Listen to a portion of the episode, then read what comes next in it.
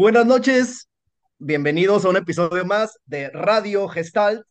El día de hoy tenemos el placer de que nos acompañe el doctor Carlos Esteve. El doctor Carlos Esteve es licenciado en psicología, tiene una maestría en terapia Gestalt y un doctorado en filosofía de la terapia Gestalt y además actualmente es postdoctorante, si tú me corriges, me corriges si se dice así, un po es postdoctorante en la Universidad Edgar Morán. ¿Cómo se llama el, el, el doctorado este? Eh, postdoctoral en, en pensamiento postmoderno, en pensamiento complejo. En pensamiento complejo. Bueno, en algún momento te preguntaré también acerca de este asunto. Eh, bueno, tú, Esteve, eres principalmente terapeuta gestalt, pero gestalt de campo. Y a mí me gustaría iniciar con este tema, puesto que el objetivo de esta conversación es hablar especialmente de tu concepto, de tu idea y de tu práctica clínica. ¿Qué, ¿Qué, le podrías decir a una persona que no está versada, que no conoce la terapia gestalt, que digamos que no ha leído ningún libro de Robin, de Delacroix, de Franceschetti, de Müller, etcétera? ¿Cómo definirías tú la terapia gestalt de campo? Yo sé que es una pregunta un tanto difícil, pero ¿cómo, cómo la podrías definir? Lo primero que a mí me pasa cuando yo escucho este concepto, porque ya no solamente es una palabra de decir terapia, gestalt, de campo, es un desmadre. Es realmente todo un proceso de destrucción, creación. Es todo un proceso en el cual pues me voy imaginando desde un Fritz psicoanalista estructurado que va conociendo pues ciertos caminos fenomenológicos, que va conociendo pues el existencialismo, que va a ir desarrollando una propuesta para llegar y escribir un texto fundacional, pero él seguir pues haciendo circo, de hecho él se le, le llamaba así a sus intervenciones, ¿no? Es, es, un prólogo del libro fundacional donde se pretende estructurar la teoría para, pues por cuestiones sociales y de editores, eh, proponer más la práctica. Es una perspectiva europea en un mundo gringo. Es anteponer, pues, en cierto momento la técnica sobre la teoría. Es un conjunto de, de, de, alumnos que ahorita se me viene también el doctor Ricardo Arreola que me menciona que quieren estudiar un posgrado porque están enfermos de tecniquitis. Es querer estudiar algo sin querer saber qué es. Y, creo que desde ahí pues me va llamando mucho la atención cómo tú lo vas planteando, qué se le diría a estas personas que quieren estudiar Gestalt. Ya, ya no sé si Gestalt de campo, que quieren estudiar Gestalt. Creo que muchísimas de las personas que estuvieron en mi generación, pues ni siquiera sabían qué era la Gestalt y se metieron a estudiar un posgrado en Gestalt.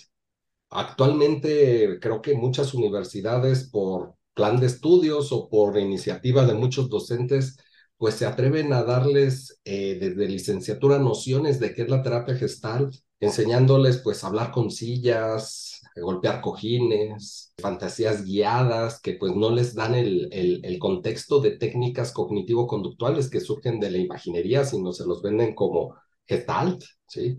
Y cómo pues el trabajar el aquí y el ahora con el darse cuenta basándose en lo obvio, pues se cree que eso es la gestalt.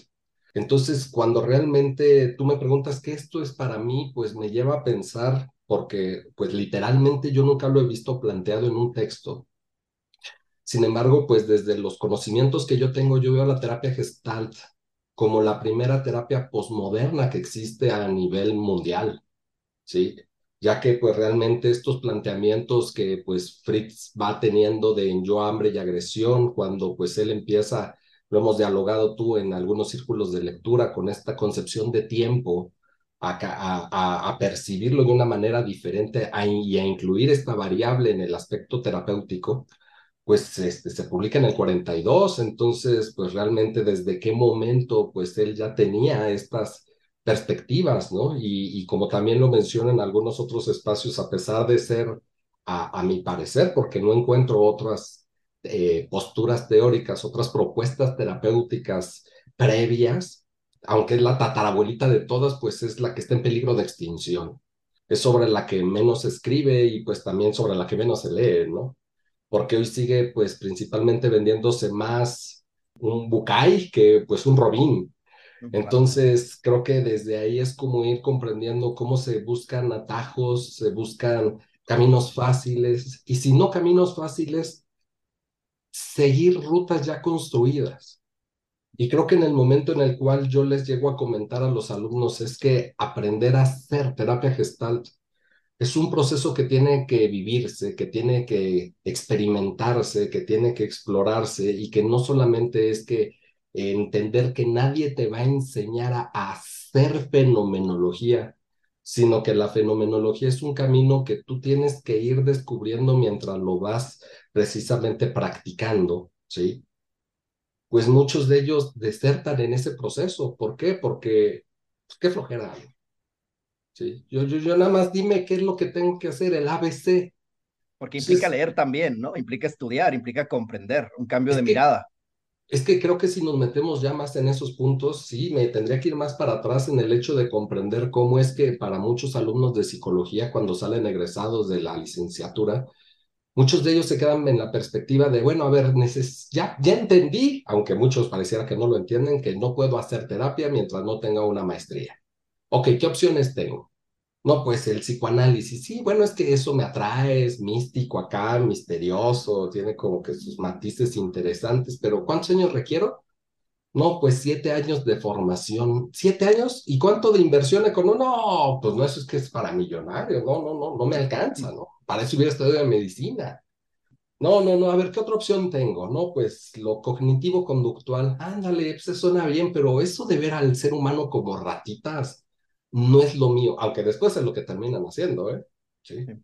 A ver, ¿qué otra opción hay? No, pues lo humanístico existencial, ah, ya, ya, ¿y ahí qué? No, pues nada más con que asistas. No llevan matemáticas. evaluación, no hay que leer, no hay examen, ándale, sí, eso es lo mío, y creo que pues es de lo que está plagado el mundo, ¿no? Entonces, creo que desde ahí se ha prostituido el concepto de lo humanístico, ¿no? De lo humanístico existencial, y pues este, con todas estas creencias erróneas que porque pues es humanístico, pues debe de ser permisivo, debe ser laxo, debe de ser pues todo lo buena onda, debe ser pues todo lo, lindo, lo bonito y lo maravilloso, cuando pues no comprenden que también todo, todo lo humano es humano, ¿no? No también esta cuestión positiva, sino también pues la ira, el enojo, eh, las reglas, lo, social, ¿no? Entonces, todo es lo humano, entonces Creo que desde ahí aún hay una falta de comprensión en todas estas perspectivas humanísticas, pero pues creo que también si se vende así, también no se vendería, ¿no?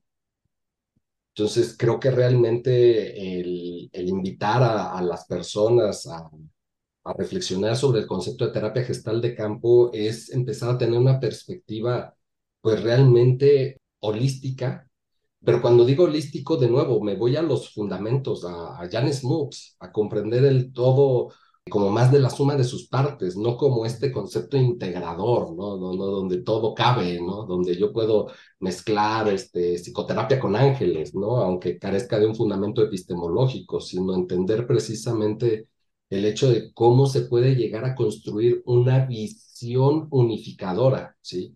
Un enfoque unitario, dice de Goodman y, Perros, acerca de empezar a romper estas dicotomías neuróticas, de empezar a ver un cuerpo y una mente como algo separado, un mundo interior y un mundo exterior como algo separado, entender es el self como este concepto de campo, organismo, entorno, como una unidad indivisible. Y creo que en el momento en el que vamos comprendiendo cómo es que no existe un dentro, cómo es que no existe un fuera, es en donde podemos llegar a tener esta visión. No es que realmente la visión gestáltica eh, desdeñe lo intrapsíquico, ya está incluido ahí, ¿sí? Pero está incluido desde una visión unitaria, no como algo particular. Entonces, no es que no, no, no le importe el cuerpo y los neurotransmisores, ya están incluidos ahí en la unidad del campo. Pero es importante entender cómo entonces un trastorno no es porque un día el cerebro pues no sé, un grupo de neuronas dijeron, me da hueva producir dopamina, ya, se fregó el asunto, ¿no? O sea, se da en función a la relación que se está teniendo con el entorno, ¿sí? Y, y entender cómo todo este concepto de campo es una cuestión pues viva, pero también tan mal comprendida por muchas personas, Y bueno, pues tú lo sabes más que yo también en esos conceptos, ¿no? Contextos, perdón. Como si entonces el campo hablara, ¿sí? Como si el campo tuviera una conciencia, como si entonces este, nosotros estamos supeditados a, a, a, lo que nos dé el campo, ¿no? Como el campo proveerá, ¿sí? Tampoco es como ahora si, si, si esta entidad metafísica llamada campo ahora, pues estuviéramos supeditados a ella, no, no, no, entender el campo como la relación que yo estoy eligiendo en cada momento de mi existencia. Y cómo esto tiene una repercusión hacia afuera y hacia adentro, ¿no? Eh, que, que, nos va co-construyendo en esta frontera contacto, pero también nos va destruyendo en esa frontera contacto. Entonces, por eso te mencionaba al principio cómo para mí la terapia gestal, pues es, es un desmadre, ¿no? Porque es, es un proceso que se va dando exactamente en cada instante de ir precisamente cuestionándome a mí mismo. Incluso me quedo pensando en estas posturas posmodernas al respecto de pensar cómo es que el otro es mi enemigo, en el sentido de cómo es que el otro, al acercarme al otro, me atento, el otro atenta contra mí, contra mis creencias, contra lo que yo digo que soy, contra esto que se llama función personalidad. Y poderme aperturar al otro y, y, darle esta bienvenida, esta hospitalidad para poder recibirlo sabiendo que va a poder incluso poner en peligro o hasta destruir parte de mi mundo y aún así abrir la, la puerta, creo que no cualquiera y hacer esto en un proceso terapéutico para entonces tener eh, pues la, no sé, ¿cómo decirle? El aplomo para sostenerme en esa angustia de destrucción de mí mismo para poder aperturarme a saber quién voy a ser yo ahora y entonces desde ahí estar solo estando con el otro sin pretender cambiarlo, guiarlo, resolverle, ayudarlo. Creo que muchas personas hasta me lo han dicho en clase, ¿no? Si quitamos este concepto de la de, de, senda sucia, ¿qué nos queda? Y aparte, pues no es un concepto gestáltico, ¿no? Ya viene desde, desde Rogers con matices cognitivos conductuales. Y pues lamentablemente eso es lo que hoy se enseña en creo que cualquier escuela, instituto de terapia o psicoterapia, ¿no? Que el paciente se vaya mejor, que realmente se resuelvan sus problemas. Y los pacientes es lo que buscan. Oh, doctor, hoy vengo a trabajar esto. Yo siempre me he puesto hasta reflexionar en las palabras que se dicen, ¿no? ¿Cómo es que el paciente paga para trabajar? Y, y, si no me llevo como una tecniquita al final, siento que desperdicié mi dinero en la sesión terapéutica. Y hasta dónde realmente, pues, de nuevo retomar tu pregunta de qué es la terapia gestalt, pues es regarla para poder reflexionar sobre ello. Digo, al fin de cuentas, todos los procesos educativos suenan bien padres, ¿no? No, no, piensa antes de actuar. Bueno, es que si pensáramos antes de actuar, pues nunca actuaríamos, ¿no? Pero parece que se ponderan, ¿no? Esas líneas de pensamiento bastante interesantes que nadie las aplica ni siquiera a los papás. Entonces, realmente desde ahí es considerar cómo solamente podemos reflexionar sobre la experiencia vivida y cómo esa reflexión, pues no es una reflexión meramente cognitiva, sino es una reflexión sentida, es una reflexión que se da desde el cuerpo. Por eso para mí, cuando yo hablo de terapia gestalt de campo, yo considero esta terapia gestalt de campo fenomenológica desde una línea de Martin Heidegger, pero también de Merleau-Ponty. ¿sí? Para mí estas serían las dos líneas fenomenológicas más importantes que le darían el sustento a la terapia gestalt de campo, reitero. Pero estas construcciones que yo voy haciendo y que voy en estos momentos compartiendo contigo, pues para mí me cuestan también mucho trabajo a veces expresarlas y desarrollarlas por mi propia formación, Gennady. Porque al fin de cuentas, pues yo tuve una formación completamente intrapsiquista. Entonces, realmente, cuando yo empezaba a, leer los libros de terapia gestalt sin lograr apenas distinguir pues qué es intrapsíquico, qué es relacional, qué de cada autor, sino pues para mí era la gestalt, punto. Era como bastante confuso ir comprendiendo y caótico, como, como también a lo mejor ahorita está haciendo mi mismo discurso, ¿no? De estar brincando de un lado para otro, pero creo que así va siendo el proceso, en el sentido en el cual, pues, no empujes el río, pero en sesiones yo me sentía más presionado que otra cosa. Hasta parecía que mi terapeuta tenía más necesidad de que yo cambiara que yo mismo. Este, iba encontrando como estas contradicciones de lo que yo leía versus lo que yo vivía. Casi, casi era como tener este discurso del padre amoroso de eh, te pego por tu bien, esto me va a doler más a mí que a ti. ¿sí? muchos este terapeutas se comportan así, ¿no? Sí, porque aparte, pues creen que pues, es una gestal del corazón. Que, que, que, pues, esta intervención la hago, pues, para que tú cambies, pero, pues, este cambio lo hago desde tu bien porque, pues, lo que es bien para ti es que estés desbloqueado. ¿Quién dice que eso es lo mejor? Pues, pues, quién sabe, ¿no? Pero, pues, así debe de ser. Entonces, desde ahí yo empezaba a ver toda esta parte de la teoría y empezar a ver cómo incluso el mismo bloqueo termina siendo un ajuste creativo y que el objetivo de la terapia gestal pues no pretende desbloquear a nadie, sino pretende hacer un análisis, ¿sí? De la forma en la cual la persona se está viviendo y relacionando con el mundo. Y cómo precisamente en ese análisis pudiera o no pudiera haber interrupciones del contacto. Y que entonces el objetivo de la terapia no es quitar esas interrupciones, sino tratar de entender cómo es que la persona elige esa interrupción en lugar de otra cosa diferente.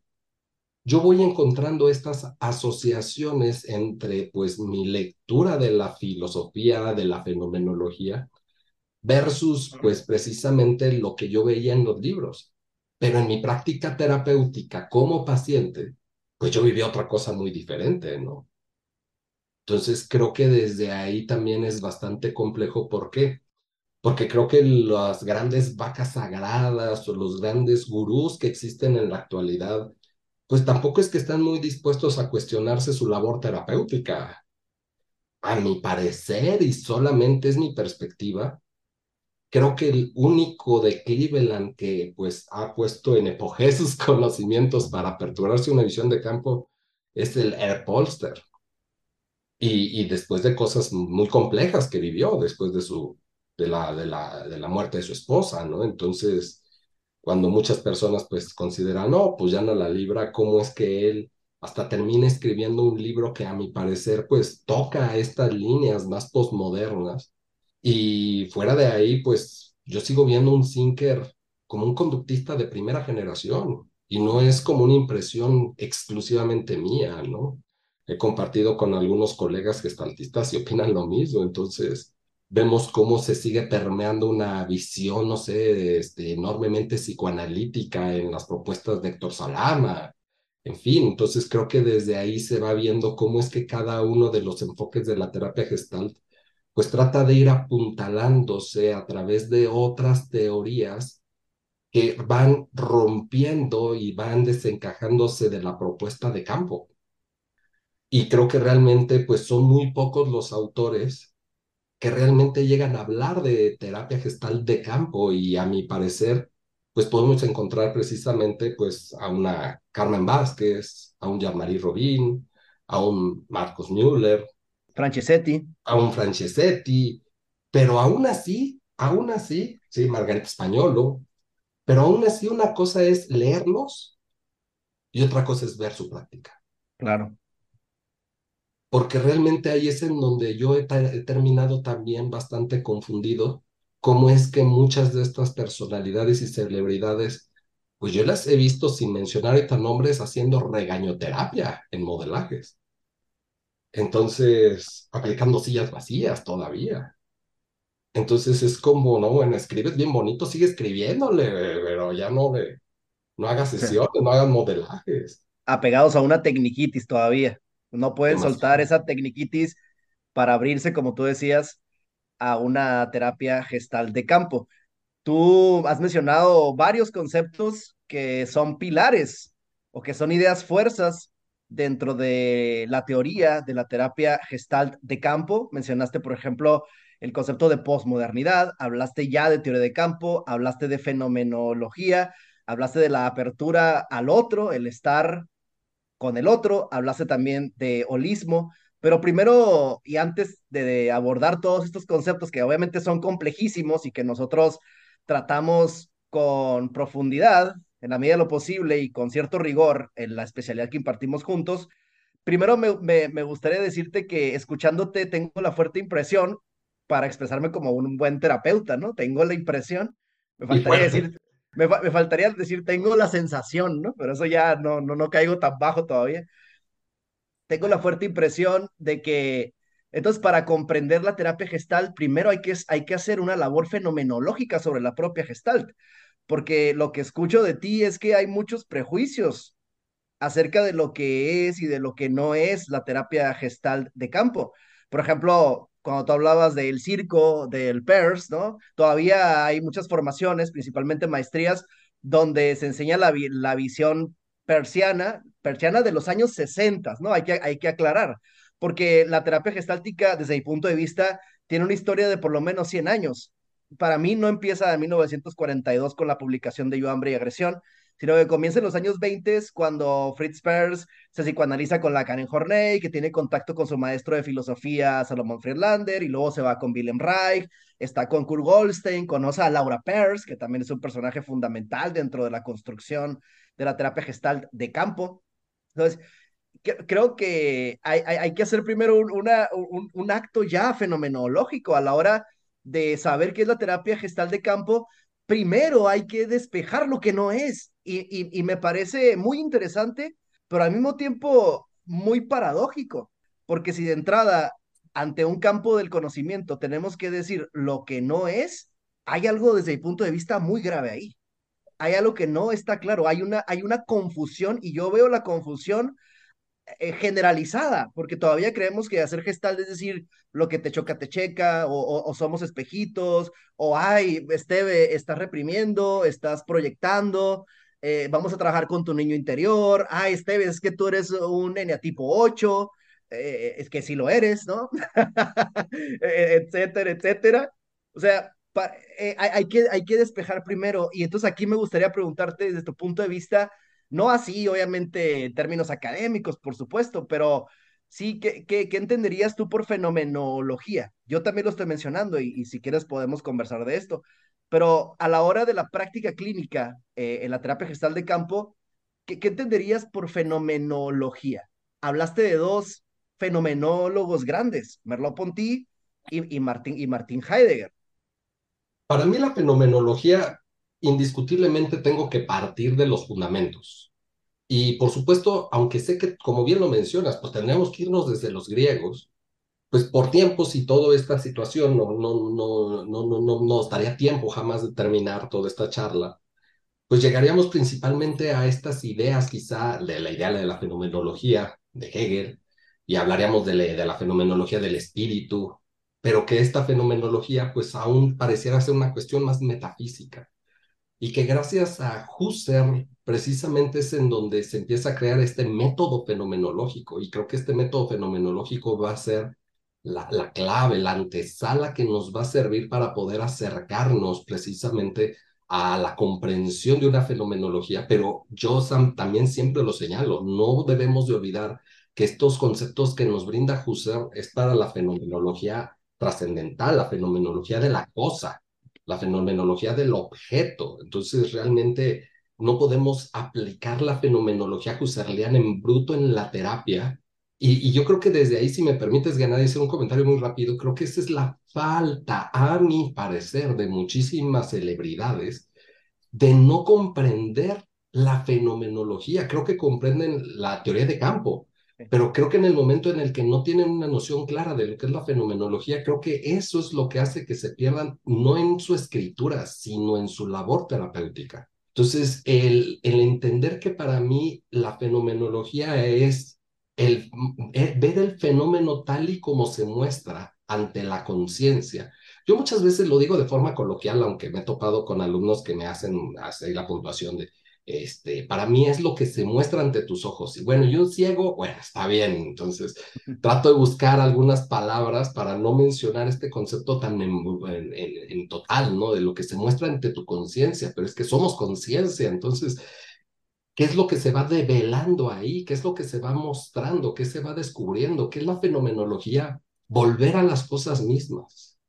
Regresar otra vez a lo mismo, pero es entender que ese regresar a lo mismo ya no puede ser lo mismo, ya que el ojo que observa no es el mismo que precisamente observó anteriormente y el fenómeno observado ya no es el mismo que se observó anteriormente entender todo este movimiento, entender cómo es que somos conciencia, cómo somos cambio, cómo somos este proceso, cómo somos precisamente intencionalidad, porque es entonces donde se va desarrollando una cosmovisión, que creo que esa es la parte importante, ver la fenomenología como una cosmovisión, donde se va integrando todos estos elementos para entonces ir entendiendo cómo es que somos tiempo, no es que tengamos experiencias como tal, sino que somos experiencias. Y entonces ahí es en donde vamos quitándole todos estos conceptos a la clínica, creo que ahí es a la clínica dogmática, para entonces pretender que la terapia, por lo menos la terapia gestal de campo, sea una terapia clínica dogmática que busque la salud física o la salud mental sino que entonces sea una clínica, como lo dice este, eh, Lorena Granzón, una clínica psicoanalítica, una clínica analítica, donde entonces se trate de ir comprendiendo este fenómeno, cómo se va dando, cómo se va cambiando, pero creo que ahí es en donde viene la inserción más importante de todo el pensamiento con Martin Heidegger, donde entonces ya dejamos de ver al objeto, sino empezamos a ver al, al otro, pero yo no puedo hacer fenomenología de ti, porque si trato de hacer fenomenología de ti, otra vez haría fenomenología husserliana y, y no te vería como Gennady, tendría que hablar del cuerpo de Gennady nada más.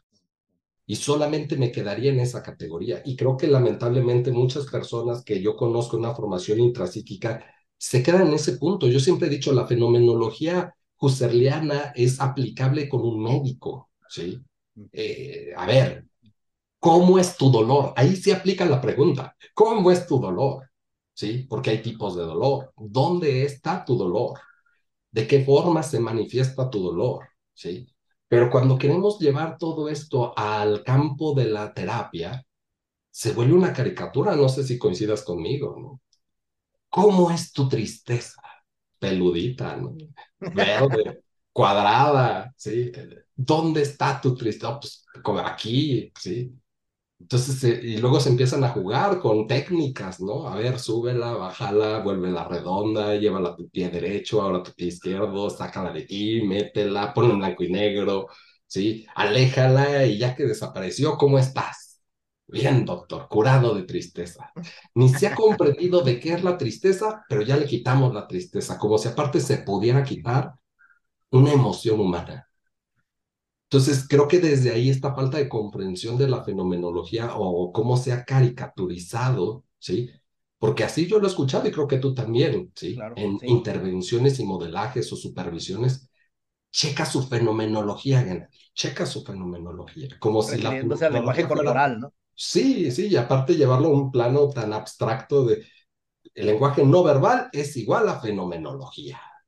Entonces, creo que este concepto es el que más se ha popularizado en todo nuestro país, por lo menos, ¿sí? Si no es que pues ha permeado hasta muchos lugares de Latinoamérica y que de alguna forma pues esto este, ha, traído un auge muy grande, eso que ni qué, eso es que hay que reconocerlo. Creo que estos mismos circos que hizo Fritz Perl, si él no los hubiera hecho, no estuviéramos aquí. Entonces, que, o sea, no, no, es, no es menospreciar el aspecto de la difusión que se ha logrado, ¿sí? Es siempre estarnos cuestionando. Pero creo que muchas veces esa es la bronca, ¿no? Porque cuestionar a, los maestros pareciera que eso es lo que está mal. Cuestionar a los que te dicen que saben cuando pues realmente si saben, pues te este, parece que está mal. Entonces creo que desde ahí yo no puedo hacer fenomenología de ti.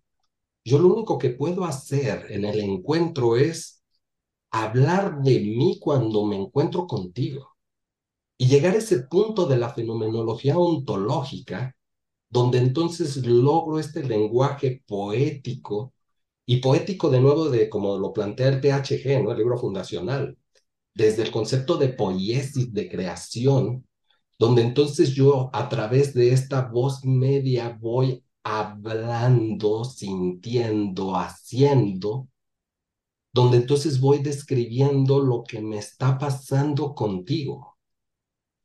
Pero tampoco, eh, que creo que este de nuevo es las grandes problemáticas de los conceptos de campo, ¿no? Sí, este, mm, tú, tú conoces también un texto muy bueno de la confusión babilónica en ese sentido, ¿no?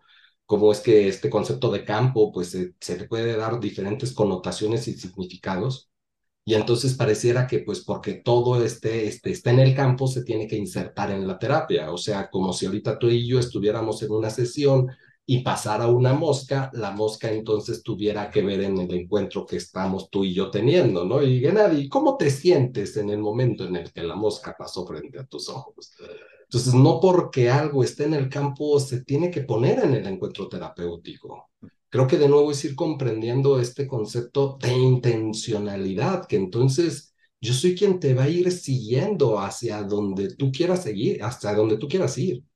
Pero es como un terapeuta que solito se pone una venda para permitirse guiar por un paciente que metafóricamente hablando está ciego o ni siquiera a veces, que en la mayoría de los casos, sabe dónde ir y este, estar sosteniéndonos en el proceso de angustia de una terapia de ir de la nada a la nada, pues ¿cómo se enseña eso, no?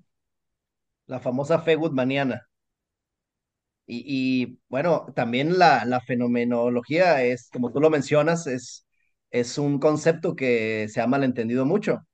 Por ahí hace unos meses escuché un video de Claudio Naranjo, una conferencia que ahí mismo quien la publica refiere que fue una conferencia muy exitosa, había muchos jóvenes y al final fue un boom y todo el mundo se le acercó al Naranjo para preguntarle sobre terapia gestáltica, pero es muy curioso que ahí mencione el Naranjo, entre otros errores desde mi punto de vista, pero ahí, menciona que la, que la fenomenología en realidad no tiene un papel tan fundamental en la terapia gestáltica. Oh, dice, es que ¿cómo crees que Fritz Perls iba a andar leyendo a Husserl o a Heidegger? Y sin embargo, hay que entender que Fritz Perls tuvo un periodo de estudio también, que luego se nos olvida y, creemos que la terapia gestáltica sale de la mera improvisación de Peirce. Se nos olvida que Peirce publica este libro en, en 1942, Yo, Hambre y Agresión. Se nos suele olvidar, sobre todo se nos olvida las formaciones que hay un libro fundacional que se llama Terapia Gestalt, Excitación y Crecimiento de la Personalidad Humana, de Peirce, Hefferlein y Goodman, donde están los conceptos esenciales de la terapia gestáltica.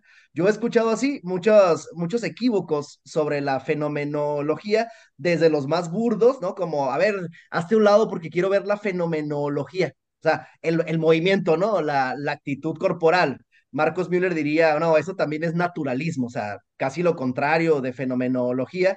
Más este, este equívoco también de Claudio Naranjo, ¿no? En el sentido de que cómo crees que la fenomenología tiene algo que ver si Fritz Perls pues nunca leyó a Husserl, pero hace rato estaba leyendo también que cuando entra en contacto con Paul Goodman, Paul Goodman er, era un gran estudioso de, de Husserl, le gustaba mucho leer fenomenología y en el manuscrito de Peirce vio una aplicación de la fenomenología con otro lenguaje.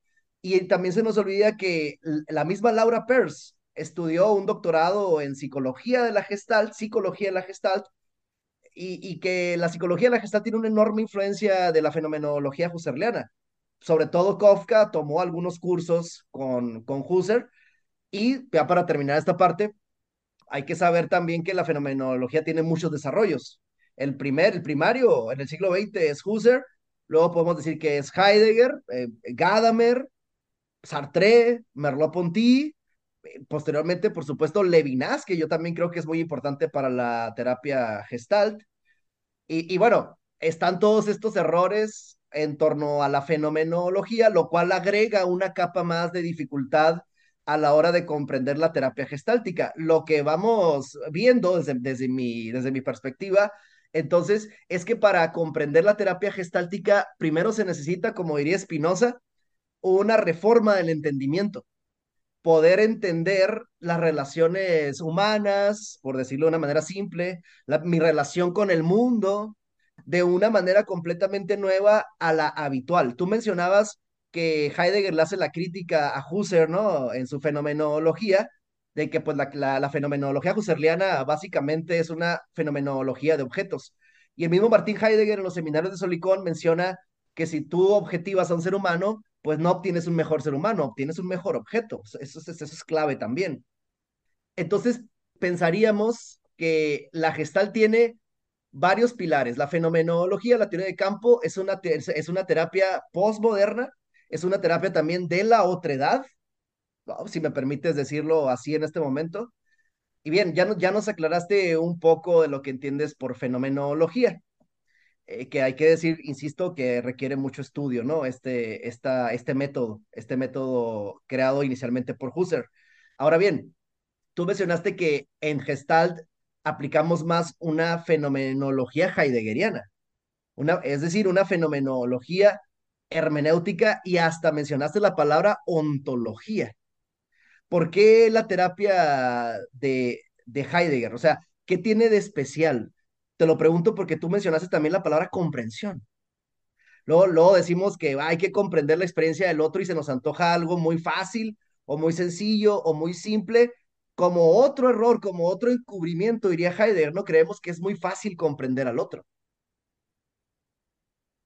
Sí, y bueno, creo que aquí tendríamos que irnos directamente de nuevo pues al libro fundacional, Gennady, y pues realmente desde ahí creo que en el momento en el que nosotros pues sí nos damos ese chance de empezar a revisar este texto fundacional pues de una manera quizá más profunda, sí, que pues yo creo que desde ahí empiezan las grandes complicaciones, ¿no?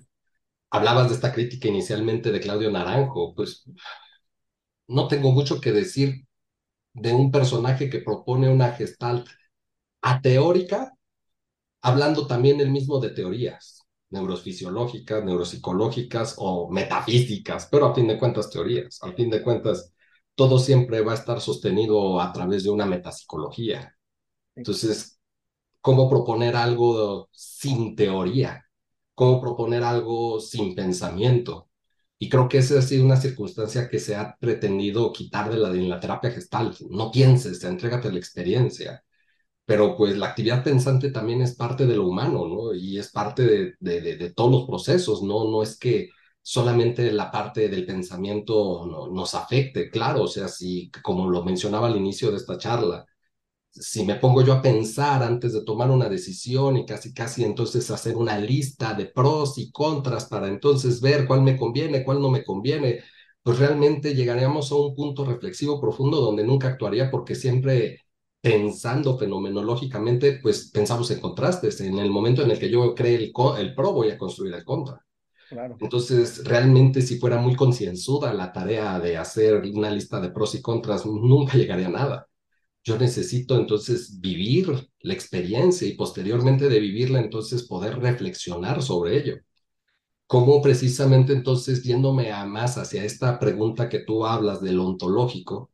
Pues hablo precisamente del ser y es en donde yo encuentro una gran similitud en los aspectos de la terapia existencial, en el momento en el que pues vamos comprendiendo estos existenciarios que va planteando Martin Heidegger en el aspecto de somos un ser para la muerte, el entender cómo somos precisamente un, un, un, ser que está siempre en relación con el mundo, el entender cómo precisamente al haber esta relación con el mundo siempre está esta intencionalidad en todo, cómo es que entonces vamos precisamente tomando esta conciencia mediante nosotros vamos experienciando y cómo precisamente diría de forma más puntual, cómo me voy construyendo a lo largo de toda esta experiencia.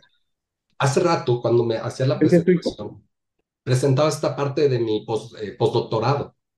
Y descubrí algo bien interesante, que el, pensamiento complejo se está encontrando con las mismas problemáticas que la terapia gestal de campo. Porque hablar de un sujeto de conocimiento sin sujeto creo que es algo que todavía el mundo no está preparado para entenderlo. ¿Cómo puede haber conocimiento sin sujeto si el conocimiento se dé del sujeto? no, es que es entender que no es que se dé con o sin, es que se va dando simultáneo.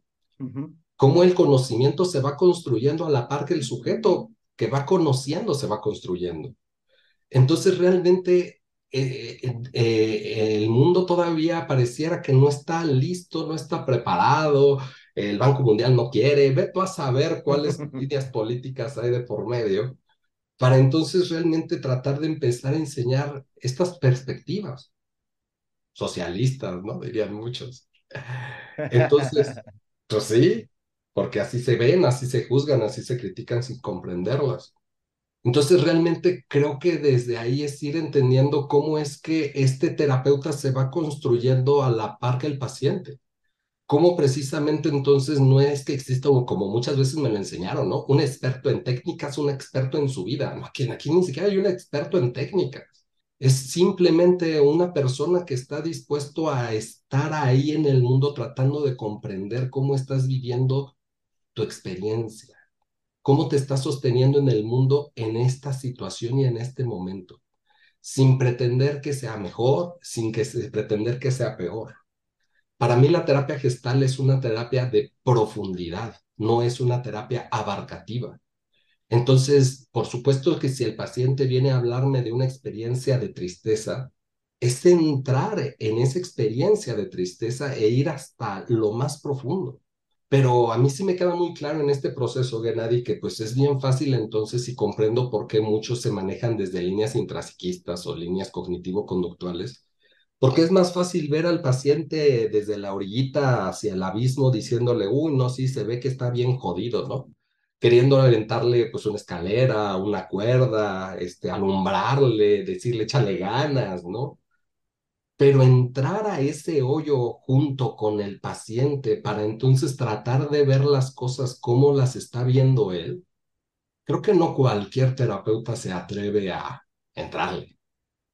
Creo que realmente la mayoría pues le teme incluso por no tener también de forma simultánea un proceso terapéutico adecuado para entonces poder acompañar a ese otro por realmente entonces que sus propios asuntos inconclusos permeen el encuentro y entonces toda esta historia mía no me permita estar contigo. Entonces, para mí esta cuestión de lo ontológico tiene que ver precisamente con este encuentro de dos seres, de dos personas, y no me cansaré muchas veces de poner el ejemplo cuando en un grupo de supervisión encontraba a un chico que le masticaba muy bien a toda esta parte fenomenológica y que mencionaba que a él le costaba mucho trabajo al final de una sesión de terapia cobrarle a sus pacientes.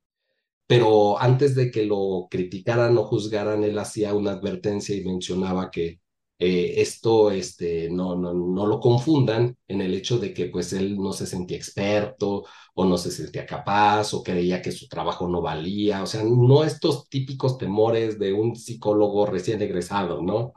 No, no, no, sino él decía, ¿en qué mierda de mundo vivimos para tener que pagarle a un otro para que se interese por nosotros? Y pues suena horrible, pero creo que en estos momentos, pues hasta dónde también eso se está requiriendo de esta manera. Y hasta dónde, citando de nuevo al doctor Ricardo Arreola, creo que cada vez más hay más pacientes que lo que buscan precisamente es este encuentro. Y que cada vez estos pacientes que empiezan a llegar más a terapia hasta callan al terapeuta. Sí, sí, sí, pero ¿qué le pasa si primero me escucha y, y luego me dice qué hacer? Luego me juzga, pero primero, ¿qué tal si me entiende? Creo que poco a poco está surgiendo más esa demanda, esa necesidad y pues todas las terapias, todas las propuestas psicoterapéuticas pues van hacia la vanguardia del siglo XXI. Desde el psicoanálisis relacional, desde terapias de este, cognitivo-conductuales de tercera generación como aceptación y compromiso, cómo la terapia centrada en el cliente o en la persona ya empieza a haber una terapia centrada en la relación, cómo este, en el mismo enfoque sistémico, pues ya se ha dejado de lado toda esta parte estructural, estratégica, para entonces empezar a hablar de una narrativa, de enfoques colaborativos. Vaya, o sea, creo que todos los modelos terapéuticos van hacia allá.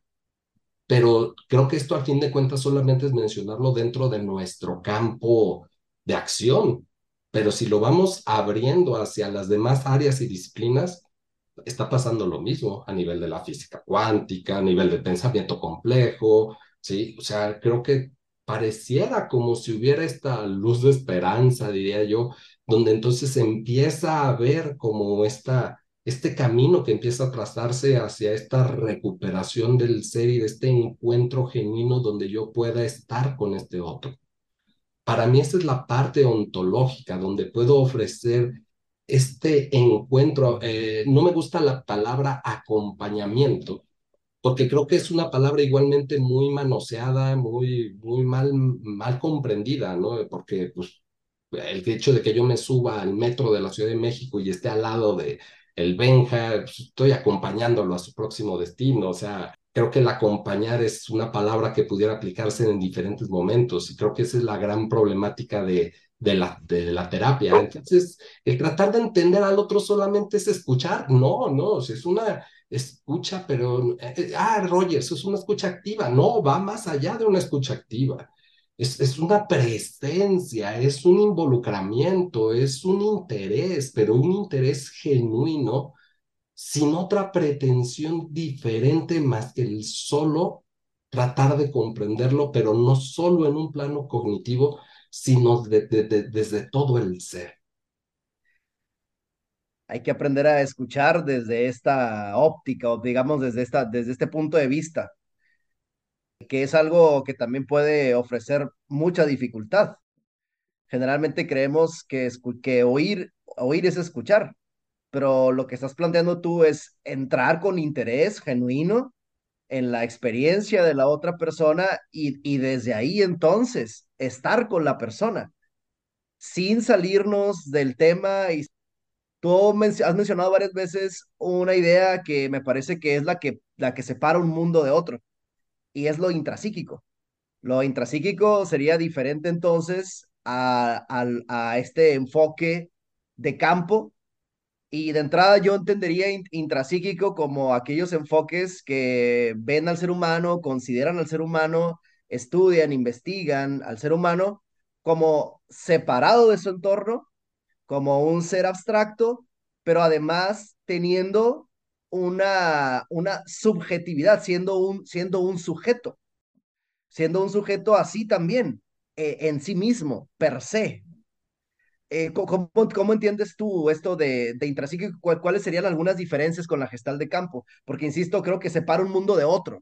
Creo que eh, la idea fundamental yo la reduciría a un ejemplo que tú pones en la especialidad cuando hablas acerca de la existencia de un yo. Creo que en el momento en el que nosotros hablamos de un yo, ya estamos completamente escindidos. Ya no estamos hablando de una visión de campo, ya estamos hablando de una entidad metafísica con identidad, ¿sí?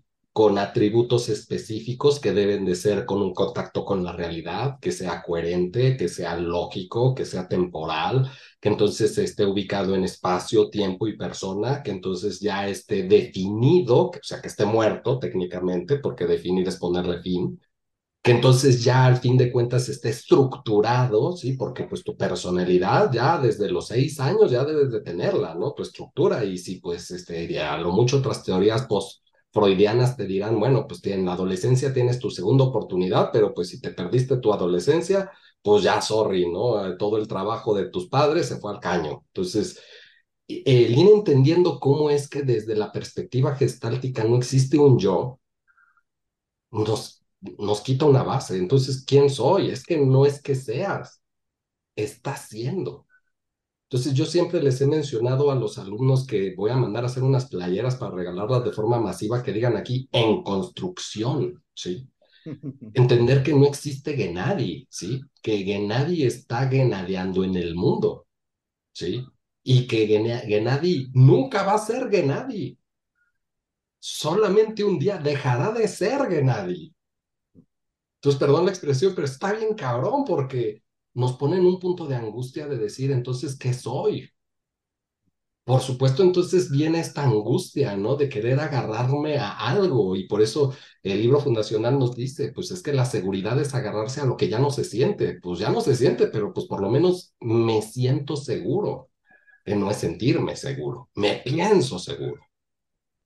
Porque qué qué gran definición esta de seguridad, perdón que interrumpa, pero qué gran definición de seguridad, es, es extraordinario agarrarme o apegarme, aferrarme a lo que ya no siento.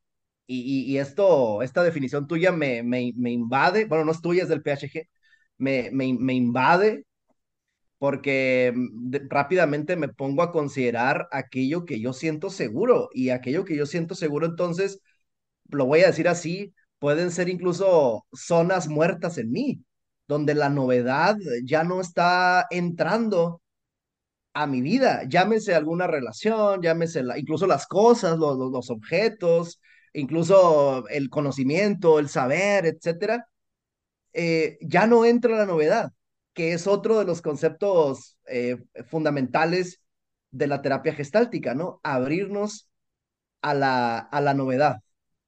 Sí, eh, porque de nuevo retomando los conceptos básicos de todo el capítulo 1, no hay novedad, no hay contacto, no hay contacto, no hay crecimiento.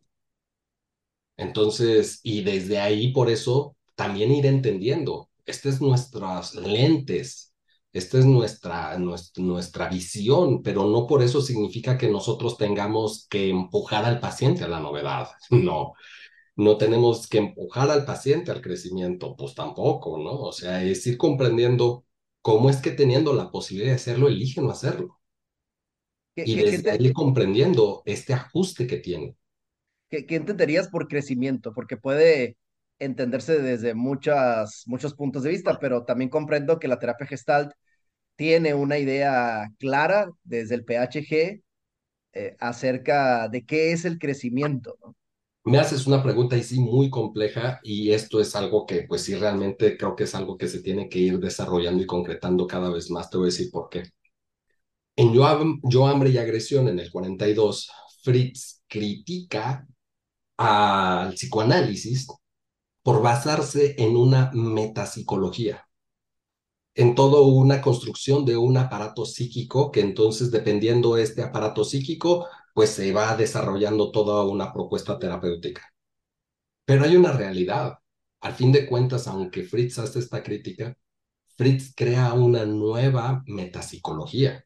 Y una metapsicología donde principalmente uno de los postulados que yo me atrevería a decirlo, porque yo así lo comprendo, es que todo organismo tiende al crecimiento.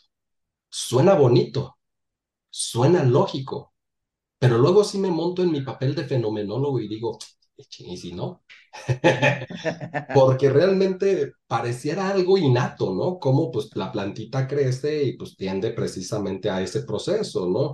Naces, creces, te desarrollas y mueres, o sea, pareciera algo que así nos han enseñado a ver el mundo. Sin embargo, también yo muchas veces me lo cuestiono en el sentido de, si fuéramos realmente hacia el crecimiento, entonces, ¿por qué habría tanta neurosis en la actualidad? ¿Por qué habría una neurosis colectiva en la actualidad? Entonces, creo que realmente en el, el, hecho de hablar de cómo es que tiende al crecimiento, esto se comprendería más hasta que uno llega al capítulo 10 a 15, que es en donde se empieza a hablar acerca de la teoría del ser. Para aquellos que no lo saben, eh, el libro de, de, terapia gestal, excitación y crecimiento de la personalidad humana, los primeros nueve capítulos apenas son para comprender el 10, 11, 12, 13, 14 y 15, que es la teoría del ser que es de la teoría gestáltica. Todo lo demás es como el trabajo del romper las dicotomías neuróticas. Incluso pues lo plantean en el capítulo 2. El plan de este libro es este y viene desarrollado así.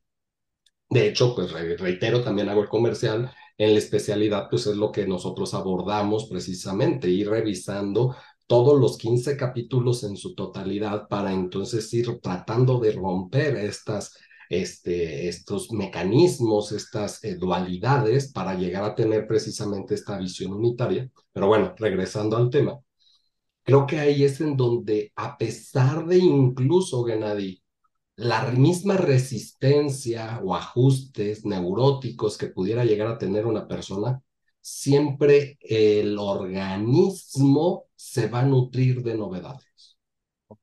No hay forma en que no.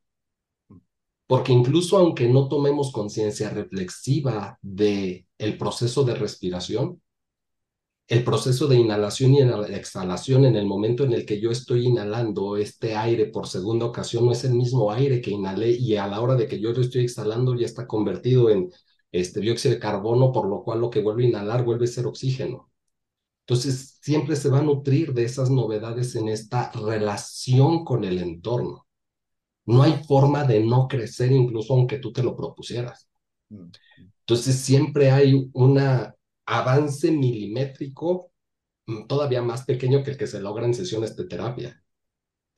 Entonces, siempre estamos en ese proceso de crecimiento en relación con el entorno y es algo que yo me he peleado mucho con los libros, con instituciones y con autores, tratando de quitar estos conceptos psicológicos de los autos. Mm. Autoestima, autoimagen, autoconcepto, autonimadres, ¿no?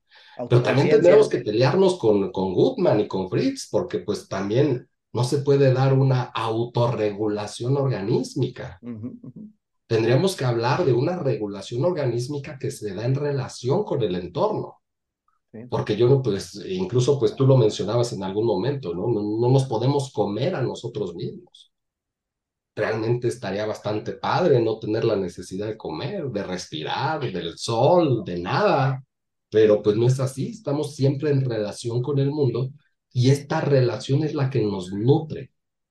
Y este contacto con el otro es el que nos nutre y es lo que nos va haciendo que vayamos creciendo, pero solamente se da ese crecimiento frente a esa novedad, reitero. Creo que ese es uno de los aspectos fundamentales de la gestal de campo, el hecho de que estamos siempre siendo constituidos por una otredad, llámese aire, llámese comida, pero también las relaciones sociales, las relaciones intersubjetivas. Eh, a las personas que nos acompañan, quiero decirles que pueden abrir el micrófono cuando ustedes deseen o escribir sus comentarios, preguntas, sugerencias en el chat. Estamos hablando de terapia gestal de campo en el entendido de que es un tema amplísimo. Tú en esta hora has mencionado una gran cantidad de ideas que nos llevaría mucho tiempo en serio poder explicar con, con, con, rigor y, y, con justicia.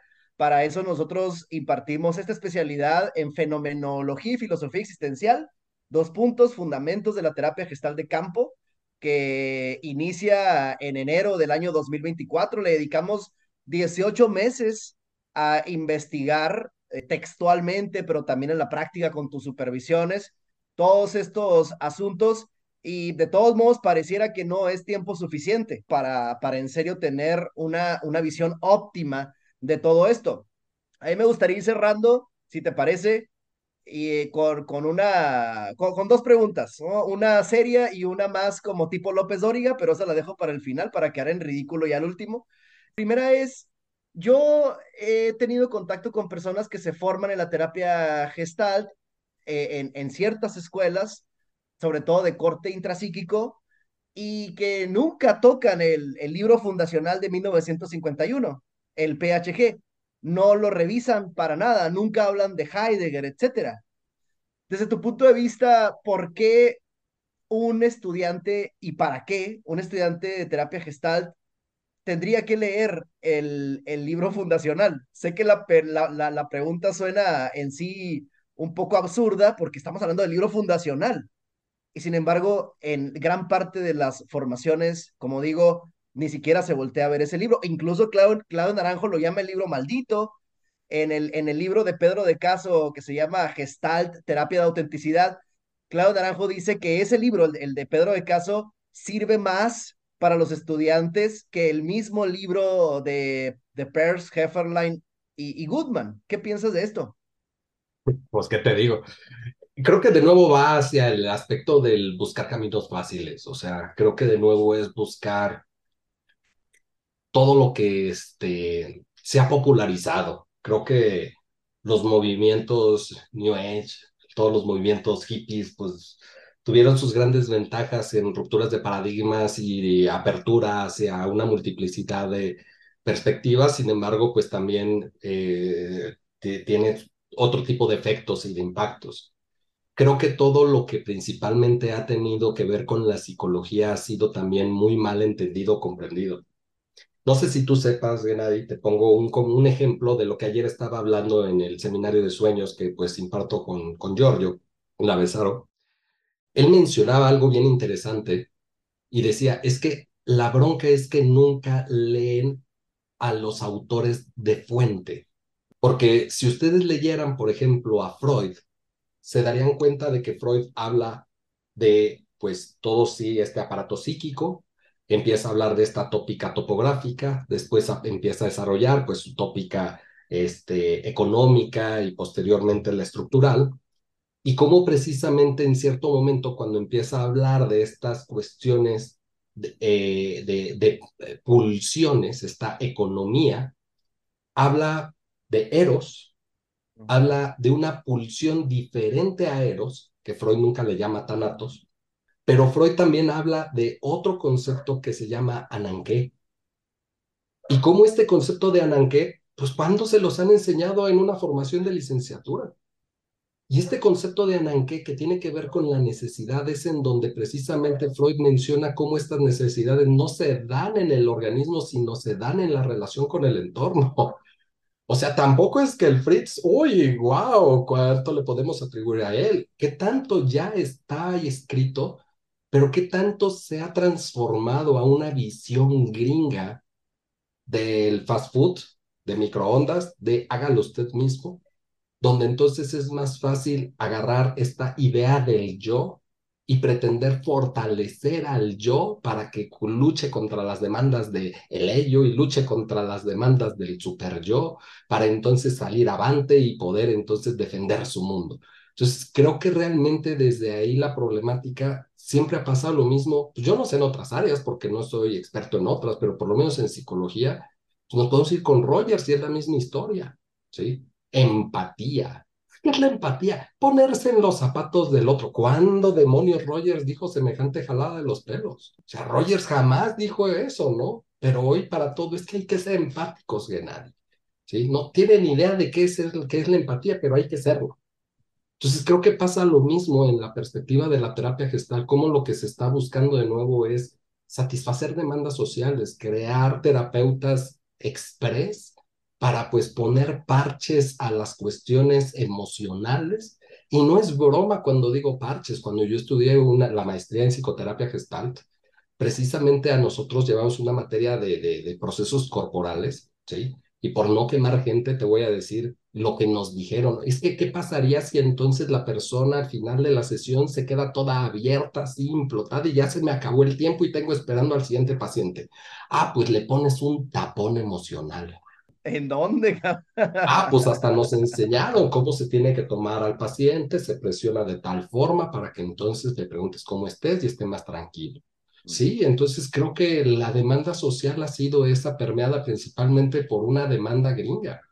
Y creo que precisamente pues mientras esta mentalidad siga pues hoy permeando, siga precisamente hoy influyendo, siga teniendo pues todavía una fuerza, pues creo que ahí es en donde este pensamiento reflexivo pues todavía no tendrá su lugar. Entonces, para mí que, por eso te mencionaba, o sea, tiene que ver con muchísimas cosas. Te decía Banco Mundial por mencionarte una, pero creo que sí hay miles más a nivel social para que entonces realmente exista una preocupación seria por formación de terapeutas serios y de profesionistas serios en todos los campos y disciplinas del saber. Entonces, no creo que esto sea solo exclusivo en la psicología, pero creo que la importancia de leer directamente a los autores es fundamental. Pero pues es una realidad. Muchas veces a mí me llegan a decir, ay, Carlos, es que a mí me gustan mucho tus clases. ¿Por qué te gustan? Es que me lo das ya todo tan digerido. Y es que esa es la problemática. O sea, los alumnos hoy quieren el conocimiento gerberizado esa palabra este, yo la creé, no sé si tenga derechos de autor, pero quieren las cosas gerberizadas. No tienes idea de cuántas veces Gennady, porque aparte yo tengo como docente, pues yo me peleo con las instituciones por mi propia filosofía. O sea, para mí eh, eh, el alumno tiene que ir construyendo su aprendizaje y el docente sí tiene un rol activo. Entonces, cuando, cuando yo llego a una institución, yo he escuchado a muchos maestros y que les aplauden y les reconocen porque, a ver, alumnos, si tienen alguna duda, pregúntenmela y yo con mucho gusto les responderé todo lo que ustedes necesitan. Ay, güey, ese es el buen docente. ¿Sí? Entonces, cuando yo llego a una institución y les digo, a ver, alumnos, si tienen alguna duda, háganmela saber para que yo les diga dónde pueden encontrar información para resolver su duda, se quejan. Entonces, cuando viene el proceso de evaluación, el profesor aclara todas tus dudas, Nel. Pues no, por supuesto que no. ¿Para qué me esfuerzo?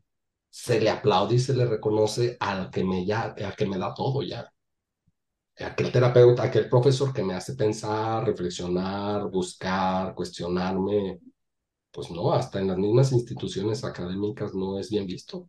Sí, parece que es algo propio del espíritu de la época, ¿no? La sociedad de la transparencia, diría Byung-Chul Han, ¿no? Todo digerido, todo transparente, todo fácil, todo, todo accesible y cuando estamos ante un enfoque terapéutico como la terapia gestal de campo, que requiere precisamente eso, es un, un esfuerzo y un despejar prejuicios, incluso hasta cierto punto despejar la propia formación o deformación en psicología, Como dice Paul Goodman, a veces son de otras áreas, personas de otras áreas que entienden mejor este enfoque que los mismos psicólogos.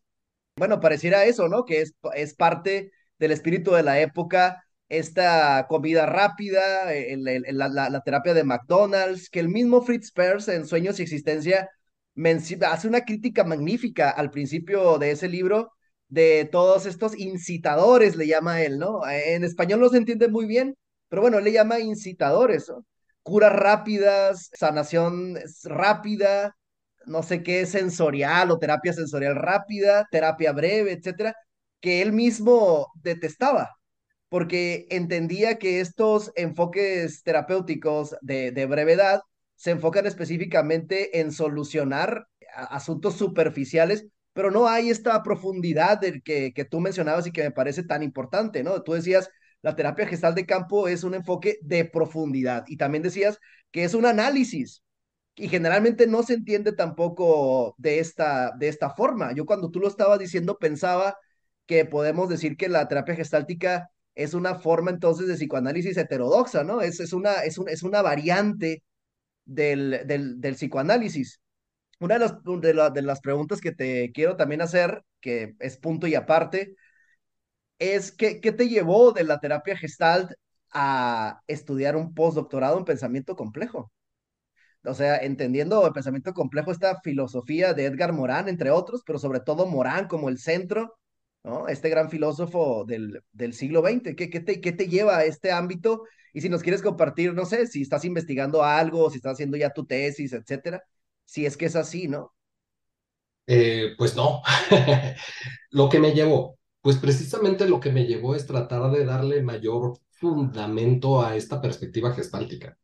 Sin embargo, pues me marré contra la pared con el comentario que te hice hace rato. ¿Por qué? Porque pues eh, me doy cuenta que a nivel social, digo, nosotros quizá dentro de un campo de la filosofía o quizá con esta apertura, escuchamos el pensamiento complejo y vemos a Edgar Morin y pues decimos, oh, sí, el gran filósofo de bla, bla, bla, y entonces vemos sus avances y sus proyectos, sus propuestas, y se nos hace algo precisamente innovador.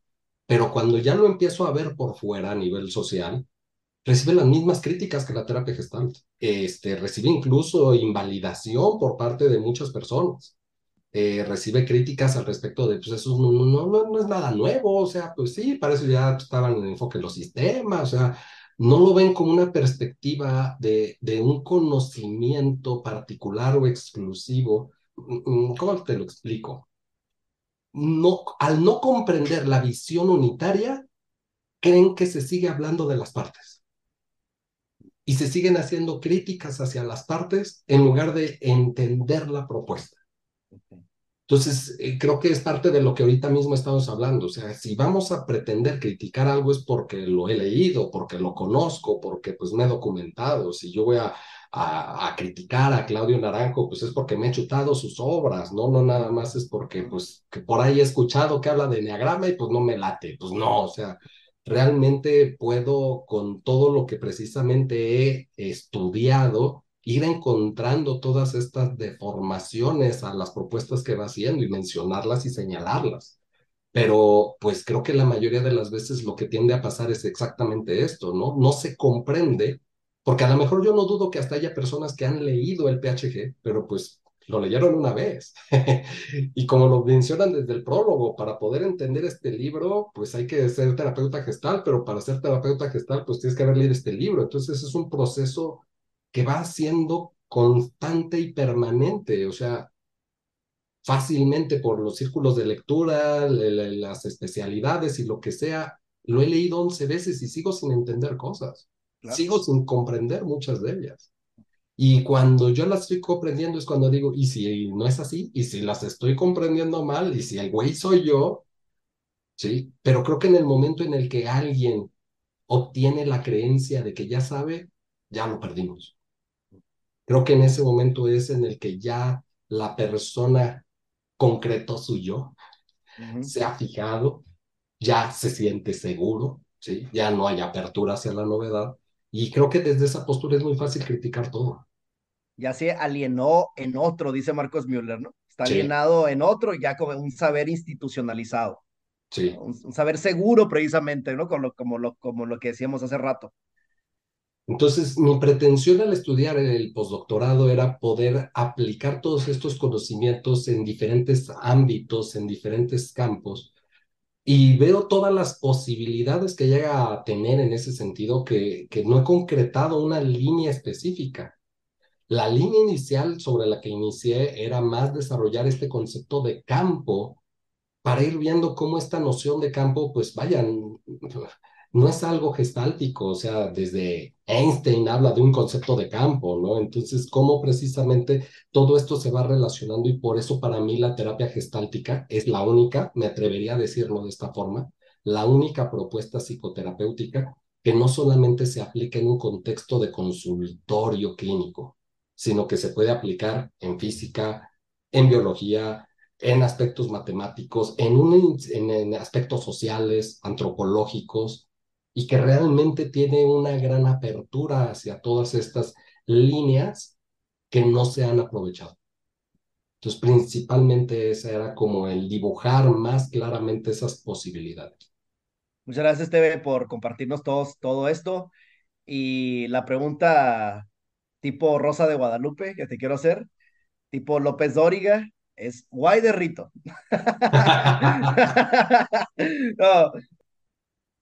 ¿Cuál, ¿Cuál es tu palabra en este momento, en este momento de tu vida, cuál es tu palabra favorita o tu concepto favorito de la teoría de la terapia gestáltica? Dímelo, dímelo.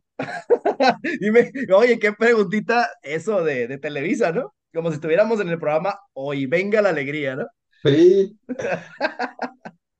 Pues para mí yo creo que el, concepto que, eh, a ver, nada más déjame concretarla, a nivel de terapia gestal, como sea, pues, a nivel formativo, que es a lo que me dedico, la parte de intencionalidad. Ok, ok. ¿Por qué? De, creo que realmente cuando los alumnos empiezan a comprender este concepto de entender, de estar tendido hacia, de entender que si siento, siento algo, de entender de que si pienso, pienso siempre en algo, de entender de que si hago, hago siempre algo, que si sueño, sueño en algo, que si vivo, vivo para algo y que siempre, como les digo, y que si incluso quisiera matarme, quisiera matarme para algo. Ir entendiendo esta situación de eh, cómo es que siempre estamos en relación con el mundo y estamos tendidos hacia el futuro, creo que ese es como un punto importante para que vayan precisamente entendiendo este enfoque unitario. que, que, muchas veces las personas tienden a, disociar, pues siento frío, nada más, pues ¿por qué? Pues porque hace frío, ¿no? Pues tan, se acabó, ¿sí? ¿Por qué hiciste esto? Pues no más, se me ocurrió, no, no, o sea, pero a ver, vamos a reflexionar de qué fue lo que hiciste, ¿no?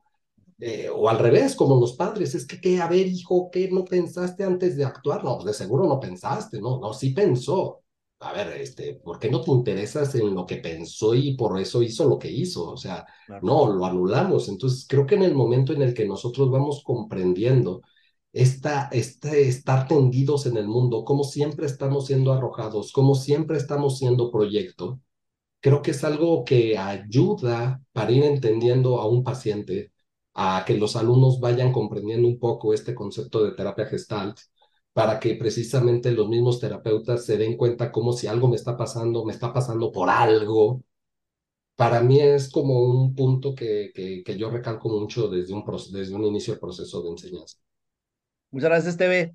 Para los que nos escuchan aquí en vivo y en el, en el podcast, porque esta conversación va a ser publicada en el, en el perfil de Spotify de Radio Gestalt, están invitados a la especialidad en los fundamentos de la terapia gestal de campo que impartimos Esteve y yo. Comienza el 24 de enero del 2024, si no me equivoco. Bueno, en enero del 24, dura 18 meses. Si ustedes están interesados en verdaderamente profundizar en la teoría, en la filosofía de la terapia gestáltica y al mismo tiempo ver cómo se aplica ¿no? en la práctica clínica todo este pensar, toda esta, toda esta filosofía, bueno, los invitamos a esta especialidad. ¿Quieres decir algo más?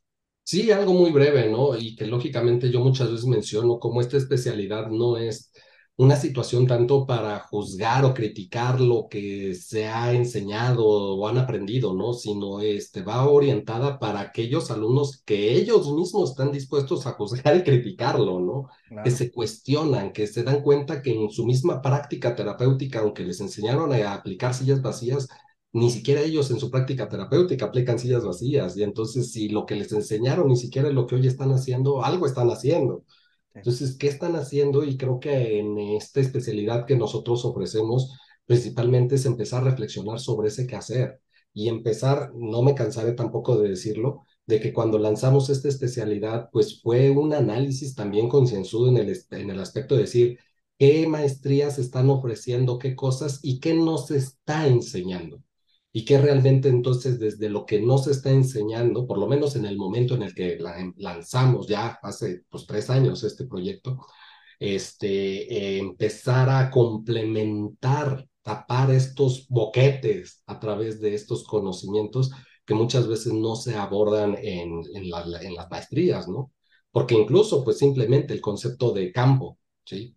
Nunca se lleva una maestría, una, una materia de teoría de campo entonces, el poder comprender particularmente qué es, a qué se le llama el campo, todas las concepciones que tiene el campo, pues es precisamente el, poner un ejemplo de cómo precisamente esta especialidad puede ayudar a ir pues saneando esos hoyos, esos baches de saberes, para entonces mejorar una práctica terapéutica, ejérzanla como la ejercen.